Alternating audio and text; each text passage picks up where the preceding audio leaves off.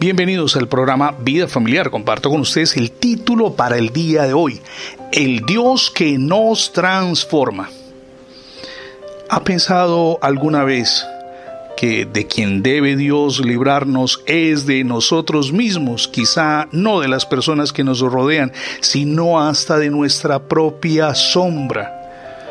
Dios nos puede librar de los efectos y resultados de nuestro odio, pero nos podrá librar de ser odiosos.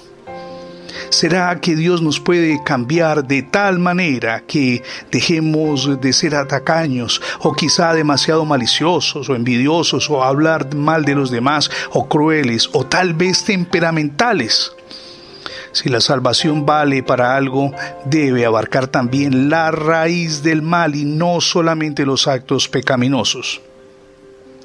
Eso fue lo que Jesús quiso decir, o sea, Él quiere transformar a las personas y no solamente borrar sus prontuarios de pecados.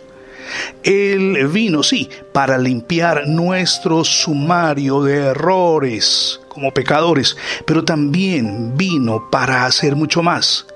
Vino para borrar no solamente el hecho, es decir, lo malo que hemos cometido, sino también el hábito, es decir, la raíz. Vino no solamente para abogar por el criminal durante el juicio, sino también para hacer posible que no vuelva a caer, porque de nuevo sería acusado. En Juan 1.42 leemos, Tú eres Simón, tú serás llamado Cefas, que significa piedra. Con esa afirmación, nuestro amado Dios y Salvador Jesucristo demostró ser Señor también del futuro. Así, personas vacilantes se transforman en personas de carácter firme. Jesús no le dijo, oígame bien, tú eres Pedro el pecador. No, en vez de acusación habló de transformación, diciendo, tú serás Simón el Santo. Simón llegó a ser firme como una roca, tal como lo dijo Jesús. Jesús lo veía a él como llegaría a ser así como nos ve usted y como me ve a mí, no como somos ahora, sino cristianos en proceso, como vamos a llegar a ser a nivel personal, espiritual y también, por supuesto, familiar. Eso es algo maravilloso, que Jesucristo nos vea a usted y a mí, no como lo que somos ahora, con muchísimos errores, sino como lo que podremos llegar a ser. Aún más, Él es capaz de transformarnos de lo que somos hasta llenar el potencial que Él ve en cada uno de nosotros. Ustedes y yo somos personas diseñadas para el futuro.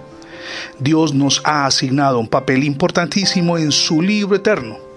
Los ojos del escultor, nuestro escultor divino, nos han contemplado y Él nos ha escogido para moldearnos ha puesto, como dice Eclesiastés 3:11, eternidad en el corazón de cada hombre, de modo que el hombre no alcanza a comprender la obra que Dios ha hecho desde el principio hasta el fin.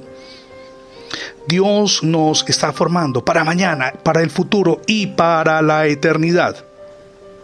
Al limitar nuestro enfoque personal en lo que Dios está haciendo, pero no en lo que Dios quiere hacer a futuro también, nos lleva sin duda esa actitud miope a quedarnos solamente en una perspectiva y no en la de todo lo que usted y yo seremos si solo le permitimos a Dios que haga su obra en nuestras vidas. Por eso, para que Dios haga transformación, produzca cambios, deseamos invitarle para que le abra las puertas de su corazón. Desde la misión Edificando Familias Sólidas le decimos es la mejor decisión que jamás podrá tomar. Gracias por escuchar las transmisiones diarias del programa Vida Familiar. Puede escuchar todos nuestros episodios ingresando la etiqueta numeral Radio Bendiciones en Internet. De inmediato tendrá acceso a más de 20 plataformas donde tenemos alojados nuestros contenidos digitales. También puede suscribirse, esto es muy fácil, a nuestra página es facebook.com slash programa vida familiar. Mi nombre es Fernando Alexis Jiménez. Dios les bendiga hoy rica y abundantemente.